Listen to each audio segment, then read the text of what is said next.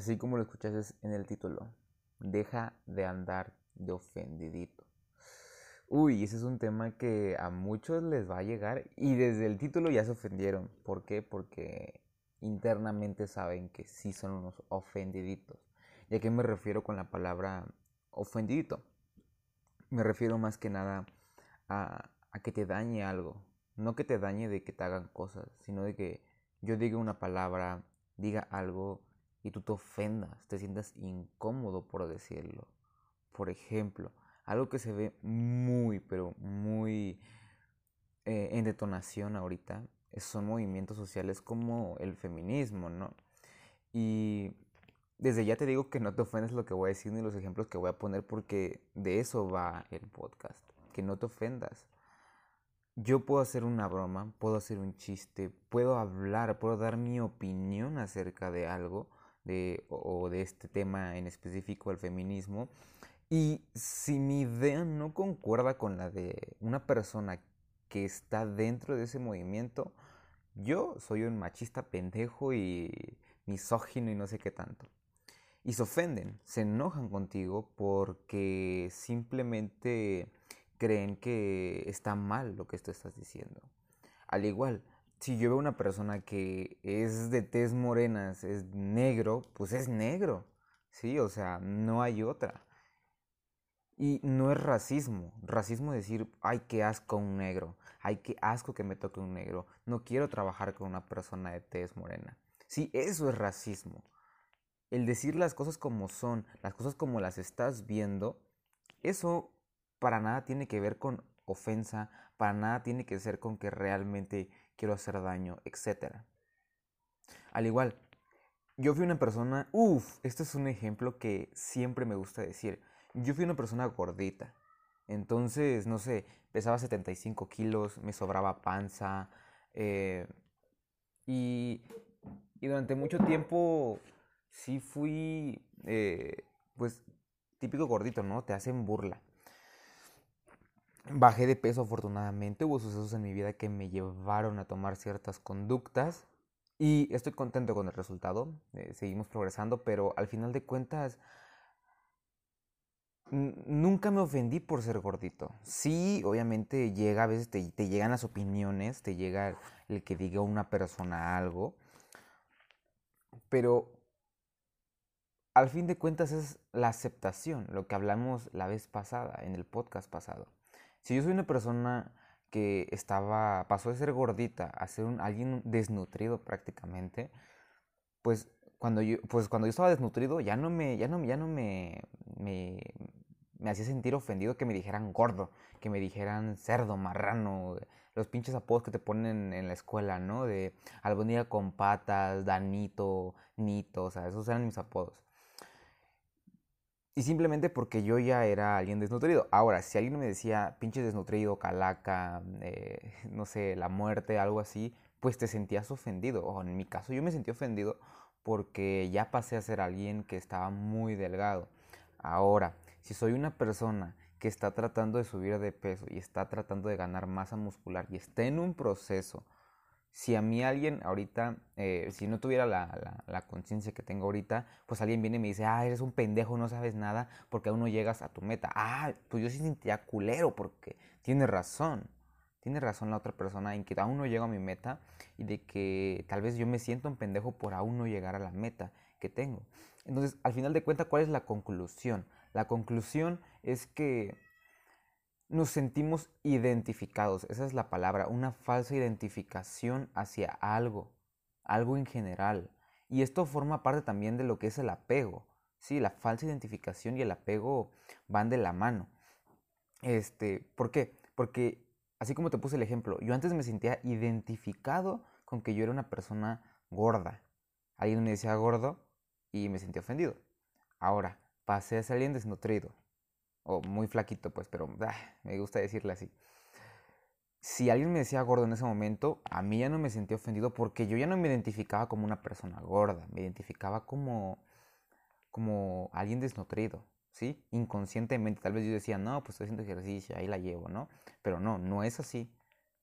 Y ahora que en esos momentos eh, hubo un tiempo donde yo sí la, la regué cabrón. Eh, estuve como siete meses atorado. Los que hacen ejercicio sabrán que se siente culero sentirse atorado. Pero al final de cuentas esos siete meses me llevaron a estar estudiando, aprendiendo acerca de varias cosas y que ahorita la estoy, la estoy aplicando y estoy en un camino, pues obviamente para conseguir metas. No es un camino de un año y dos años, es un camino de por vida ya. Y, o hasta donde, hasta donde mis rodillas llegan, todavía seguimos trabajando, ¿no? Y al final de cuentas, ¿qué, ¿qué pasa en este momento cuando yo paso de ser una persona desnutrida a alguien que está en un camino diferente? Me voy a empezar a identificar con ese camino. Y me pasó. Me pasó porque en ese tiempo donde yo estuve estancado fue donde alguien más me dijo, de hecho fue un primo, me dijo, no, que tú estás bien pendejo, no sabes ni madres, deja de ser esas pinches mamadas, ponte a comer bien y no sé qué tanto, ¿no?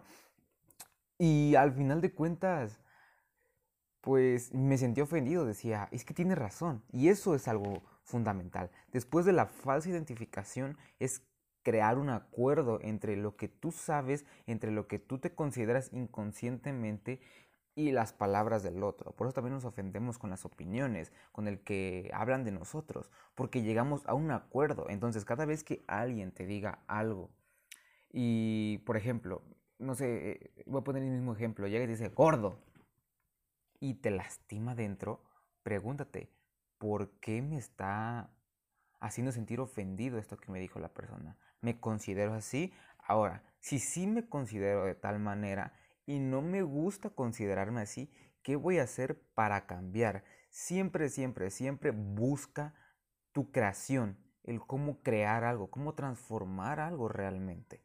Porque si no te vas a quedar estancado ahí para siempre y créeme que, o no para siempre, pero te vas a sentir infeliz, no te vas a sentir cómodo. Al final de cuentas eso.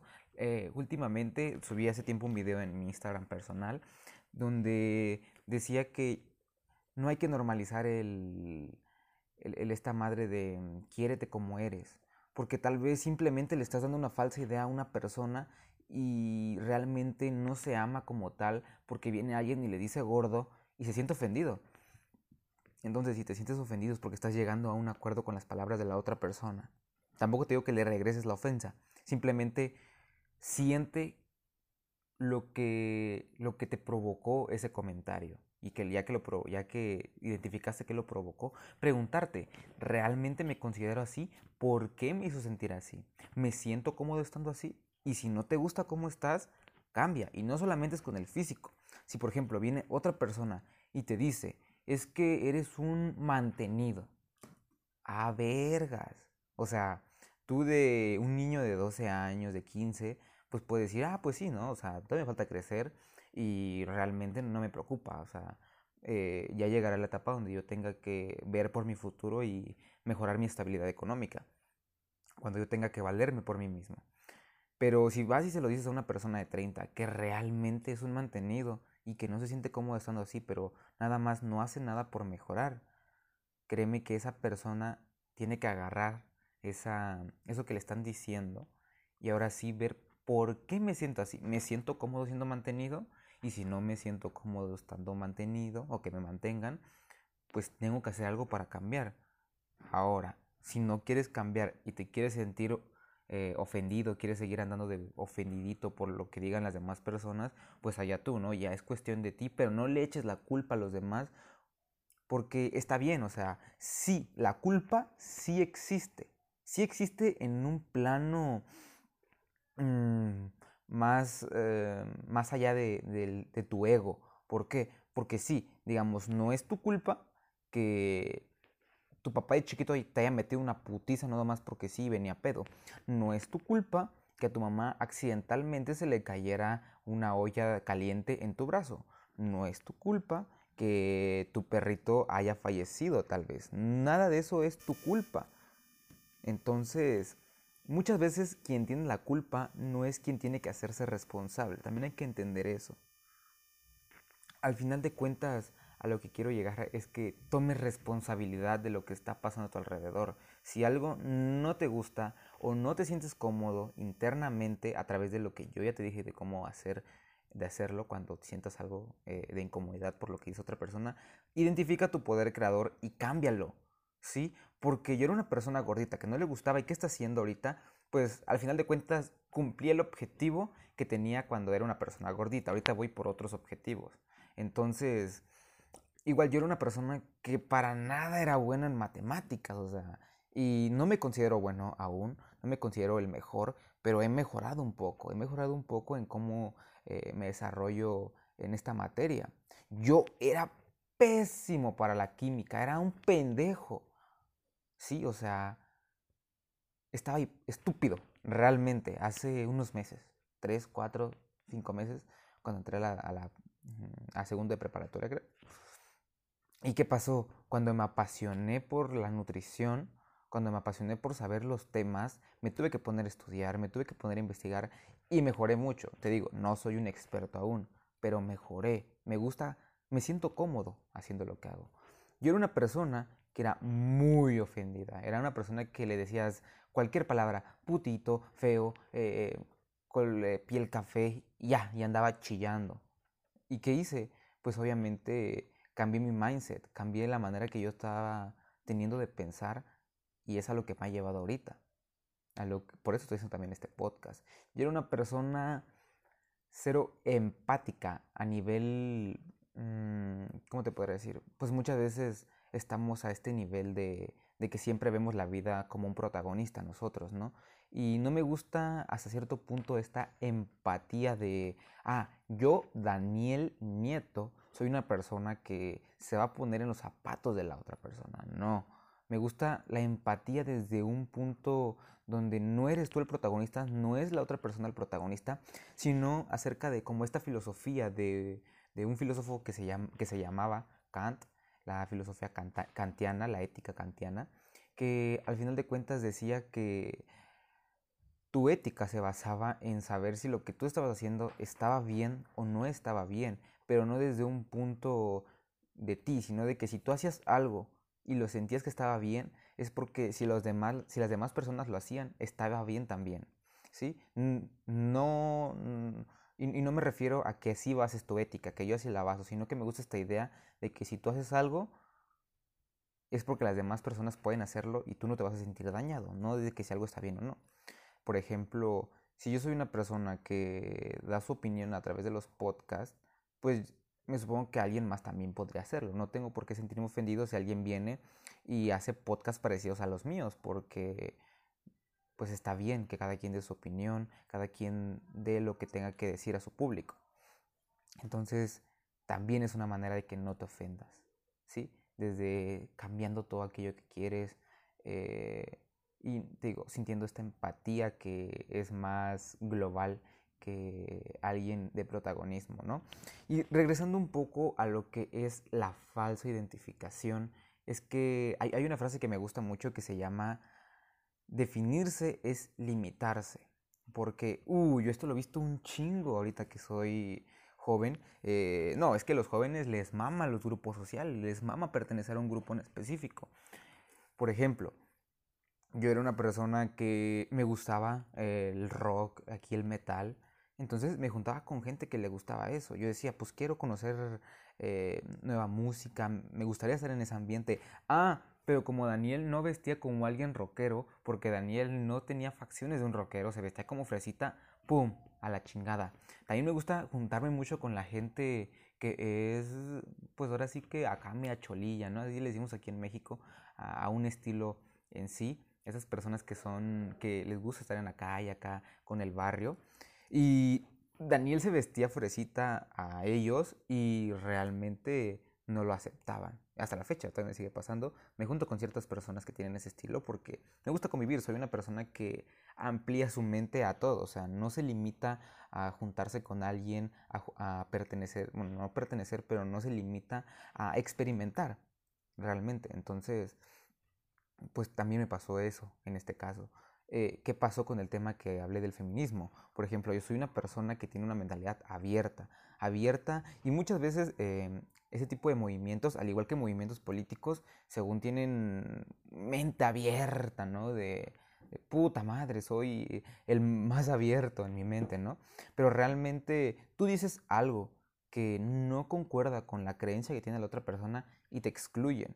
Por ejemplo, yo tengo ciertos pensamientos o cierta opinión ante este, grupo social hasta hacia este movimiento y no lo voy a hablar aquí, pero realmente eh, mi opinión, lo que yo sé o lo que opino acerca de este tema, lo baso en cómo nos comportamos los seres humanos a nivel social, cómo se comportan las masas, en, o cómo se comporta la gente en masas más que nada. Eh, tú eso lo puedes investigar sabiendo acerca de Sigmund Freud, el padre del psicoanálisis. Y al final de cuentas todo lo baso en eso, en la ética que yo te dije, en, en cómo nos comunicamos los seres humanos, porque créeme que la comunicación humana, el cómo nos relacionamos los seres humanos, es muy compleja. Que por eso dijo Sigmund Freud que la gente siempre le gusta hacerse sus películas mentales, sus chaquetas mentales, para no aceptar la realidad, que es algo complejo el cómo nos relacionamos las personas. Y regreso al primer capítulo de, este podcast, al, primer episodio, que fue las creencias. Es algo también que te está limitando. ¿Sí? Porque eso no te permite experimentar y te está haciendo que te estés de ofendidito.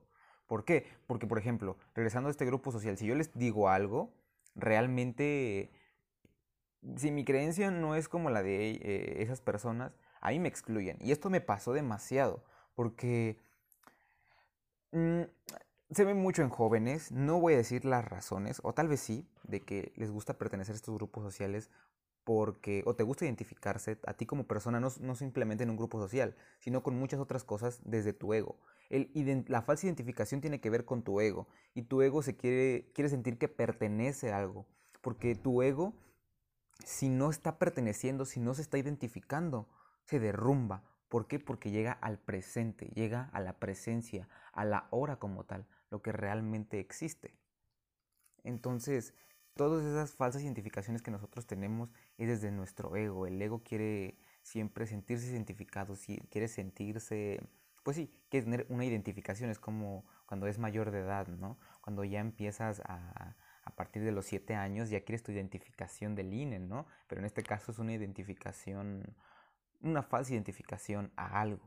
Por ejemplo, también podemos tener una falsa identificación a nuestras mascotas o a, nuestras pertenencias, a nuestros logros. Entonces básicamente es eso, nuestro ego siempre quiere la identificación con algo para sentir que está vivo. Nuestro ego siempre, nuestro ego se está, nuestra vida está basada en el ego, nuestro, nuestra vida la está manejando el ego y muchas veces no nos damos cuenta porque nosotros creemos que el ego o el egocentrismo tiene que ver con sentirte superior a alguien o a algo, pero realmente no es así, ¿eh? Déjame decirte que sí tiene que ver con, pero no es que solamente se dirija a esa parte del ego. Realmente se expande a, muchos lugares, a muchas áreas de nuestra vida. Y cuando tú dejas de identificarte con las cosas, cuando tú dejas de sentir que algo te pertenece, que perteneces a algún grupo o que algo forma parte de ti, es ahí donde rompes esa barrera y entras en presencia, entras a lo único verdadero que es el ahora. Ya hablaremos acerca de esta práctica espiritual que básicamente es también dejar tus pensamientos. Tus pensamientos también son el ego, ¿sí? Porque el ego no, no quiere morir. El ego, la muerte del ego se encuentra en la presencia absoluta, cuando te concentras en algo y entregas todo tu ser en lo que estás haciendo en ese momento. La respiración, por eso muchas veces en, el, en la meditación dicen que lo único en lo que tienes que concentrarte es en tu respiración no en el futuro, no en el pasado, simplemente en tu respiración y ahí te quedas, ahí te quedas, porque ese es el presente, ese es el ahora, ahí es donde muere el ego. Entonces, regresando a lo que es la falsa identificación, tu ego siempre se quiere sentir identificado con algo. Y muchas veces también el ego tiene que ver con vacíos emocionales. Así como hablamos del capítulo del podcast, eh, no me acuerdo qué capítulo fue, el tercero creo, de que algo te genera un vacío y desde ese vacío quieres algo. Por ejemplo, como lo dijimos en ese capítulo, una pareja. Muchas veces también te sientes identificado con tu pareja, que cuando se va tu pareja, lloras lágrimas, te sientes triste, sientes que tu vida ya no tiene sentido. ¿Por qué? Porque tenías una falsa identificación de que tu pareja era parte de ti. Y vas a decir, no, es que mi creencia es que tu pareja debe estar contigo. Tu pareja eh, son uno, tú y ella, y no sé qué tanta mamada. Pero realmente no es así. Déjame decirte la realidad, pero no es así. Las relaciones van mucho más allá que algo afectivo. Y ya lo hablaremos en un podcast a, a futuro, a profundidad, ¿no? Pero al final de cuentas eso, romper esa falsa identificación a lo que tú piensas que eres. Y te digo, no solamente es con un grupo o con tu pareja, también puede ser con tu animalito, con tu mascota. Yo tengo una perrita y tengo un gato. Y realmente, si se van hoy, si se fallecen, se mueren, yo no me voy a sentir triste. No voy a estar llorando. ¿Por qué? Porque no tengo una identificación hacia ellos. Porque cuando tú das una falsa identificación, das pertenencia tuya, creyendo que tú eres eso. Entonces también te sucede con familiares. Cuando se muere un familiar, crees que forma parte de tu vida, crees que es tu familiar, es tuyo, forma parte de ti. Y desde que dices mi, ahí, ahí ya hay una falsa identificación total. Ahí hay una falsa identificación. Y realmente a lo que voy es que dejes de identificarte también. Dejes de decir soy esto, porque cuando dices soy esto, también estás separando. Y como dije la frase, Definirse es limitarse. Cuando tú te defines como tal, te estás limitando a las otras personas. Y no me refiero al significado del soy. ¿Sí? Porque muchas veces soy alguien fitness. El soy alguien fitness ya te separa de las personas que no son fitness. Soy, mm, no sé, otro grupo social que no es el feminismo. Soy el no, no Di Matter, no Be Matter, algo así, no me acuerdo cómo se llama este, un movimiento parecido que está en Estados Unidos. Y cuando te dices soy esto, estás separando al mundo externo, de que no son como tú y por no ser como tú, no van a entrar en tu pensamiento, en tu vida. Entonces, créeme que es algo que te lleva, e-, es algo de analizar, es algo de pensar, es algo de profundizar y muchas veces, ay, yo te apuesto que hubo gente que entró al podcast y se salió cuando empecé a hablar del feminismo. Sé y estoy segurísimo de que hay gente que se salió porque se ofendió. Entonces, deja de andar de ofendidito por creer que lo que tú sabes, lo que tú eres, lo que tu ego es, porque tú no eres ni tus cosas, tú no eres ni tu relación, tú no eres ni tu grupo social, tú no eres tus amigos, tú no eres tu familia, tú no eres nada de eso. Tú eres más que eso te lo aseguro. Y esa es una pregunta capciosa que voy a dejar en este podcast. ¿Quién eres? ¿Qué eres tú realmente? No se vale decir soy mi nombre, porque muchas veces quedamos en esa trampa. No, es tu nombre. Es tu nombre social, pero tú no eres eso. Ah, soy arquitecto. No, tú no eres tu profesión. Esa es tu profesión, pero tú no eres tu profesión. Ah, soy una persona que le gusta hacer esto. No, ese es un hobby, eso es lo que haces. ¿Quién eres? ¿Sí? Esa es la pregunta que voy a dejar. ¿Quién eres realmente? Porque porque siempre creemos que somos algo externo, algo que está en este plano de social, en este plano físico. Creemos que somos tal cosa. Tú crees que una persona es rica y dices, ah, esa persona está, ta, ta, ta, y le empiezas a escribir. Pero tú no sabes, tal vez la persona se define como otra cosa, o tal vez esa persona realmente está en un estado de plenitud, donde no se define como nada. Entonces, al final de cuentas es eso. No te estés identificando con algo, no creas que algo está bien o que algo está mal, porque muchas veces yo, yo soy una persona grosera a más no poder, y con grosera me refiero a decir estas malas palabras, a decir puto, pendejo, eh, estúpido, putito. Y me pasa mucho en mi familia todos los días, todos los días digo una grosería y mi mamá me dice, ay, qué grosero eres, qué vulgar, qué no sé qué, ¿no? Y yo muchas veces estoy con mis amigos, estoy con personas y estos amigos traen más amigos y nos juntamos. Y digo, ah, pinche puto. Y me pasó que una vez me dijo, ¿tú cómo sabes que es puto? ¿Tú cómo sabes que puedes decir sus sentimientos? Puta madre, pues le estoy hablando a mi amigo, pendejo. ¿Sí? O sea, nada que ver contigo y ya te estás ofendiendo. Y ojo con lo que voy a decir a partir de ahorita porque es algo que yo en conciencia me hizo, me hizo entrar en otro, en otro estado y se los voy a compartir. Lo leí en un libro. Porque Eckhart Tolle dijo que en, un libro de práctica espiritual, que realmente no me acuerdo del nombre del libro ahorita, que hay algo que se le conoce como cuerpo del dolor. Y esto lo voy a tocar más a fondo cuando hablemos acerca de prácticas espirituales no me refiero a que te vas a ir y vas a ver como tu muerte, no. Con espiritualidad me refiero a que te entregues realmente, que aceptes tu presencia como tal y que aprendas a disfrutar la vida. Entonces, lo que dice es que el cuerpo del dolor se le conoce como la conciencia que te habla, que te dice no hagas esto, que te dice uy, cuidado allá que te pueden ser infiel, o que dicen bla, bla, bla. Ese es el cuerpo del dolor al final de cuentas. Y hay lo que se le llama cuerpo del dolor colectivo, que es como una falsa identificación en comunidad, en masas. Y es algo que se da mucho en las mujeres, porque son la espiritualidad dice que las mujeres al final de cuentas es la vida como tal, porque la energía femenina es arriba, abajo, arriba, abajo, arriba, abajo, es caos, es mm, incertidumbre, es duda, es todo tipo de cosas, la energía femenina.